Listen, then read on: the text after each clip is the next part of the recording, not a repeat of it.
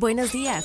Bienvenido a Tu Shot Financiero para enterarte en pocos minutos de lo que está pasando en el mundo de los mercados financieros, las empresas y más.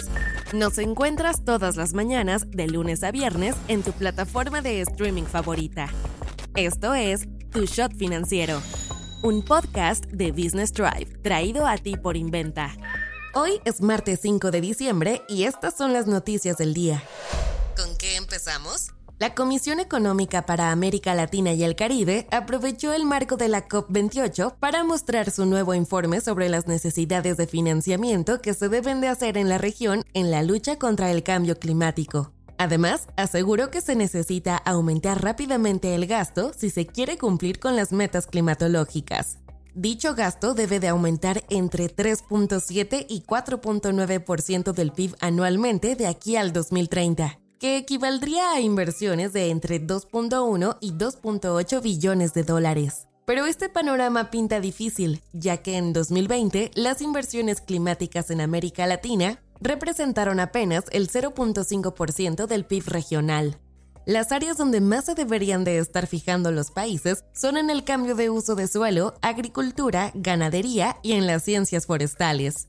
Esto sin duda ha empezado a cobrar factura. Por ejemplo, en la zona de Paraná La Plata, en Argentina, un sector clave en la agricultura del país sufrió su peor sequía este año desde 1994. Algunas partes del río Amazonas también sufrieron la falta de agua al reducirse a una profundidad de solamente 12.7 metros, su nivel más bajo desde que comenzaron las mediciones hace 120 años.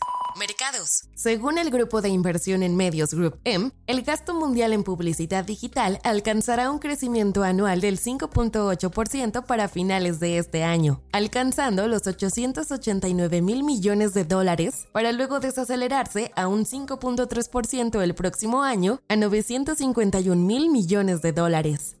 Otro reporte, pero de Magna, aseguró que el gasto publicitario global en 2024 crecerá 5.8% frente al 6.5% esperado en 2023. ¿La posible causa?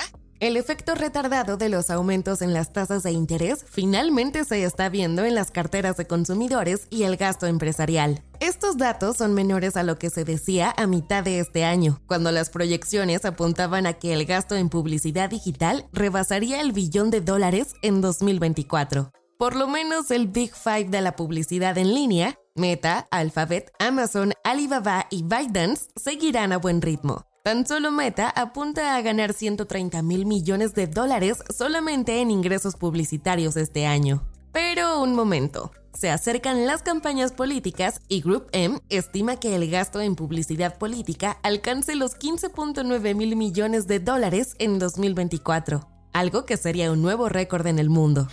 No te vayas sin saber estas. El mercado de smartphones en México proyecta un crecimiento del 3.4% en las ventas para este año, alcanzando los 96.300 millones de pesos. A pesar de esta perspectiva positiva, las cifras aún se encuentran por debajo de los niveles pre-COVID-19.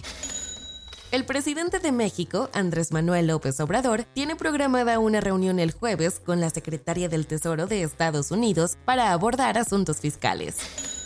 El tren Maya, proyecto clave del presidente López Obrador, iniciará operaciones el 15 de diciembre con una soft opening. Los boletos varían entre 1.166 y 1.862 pesos.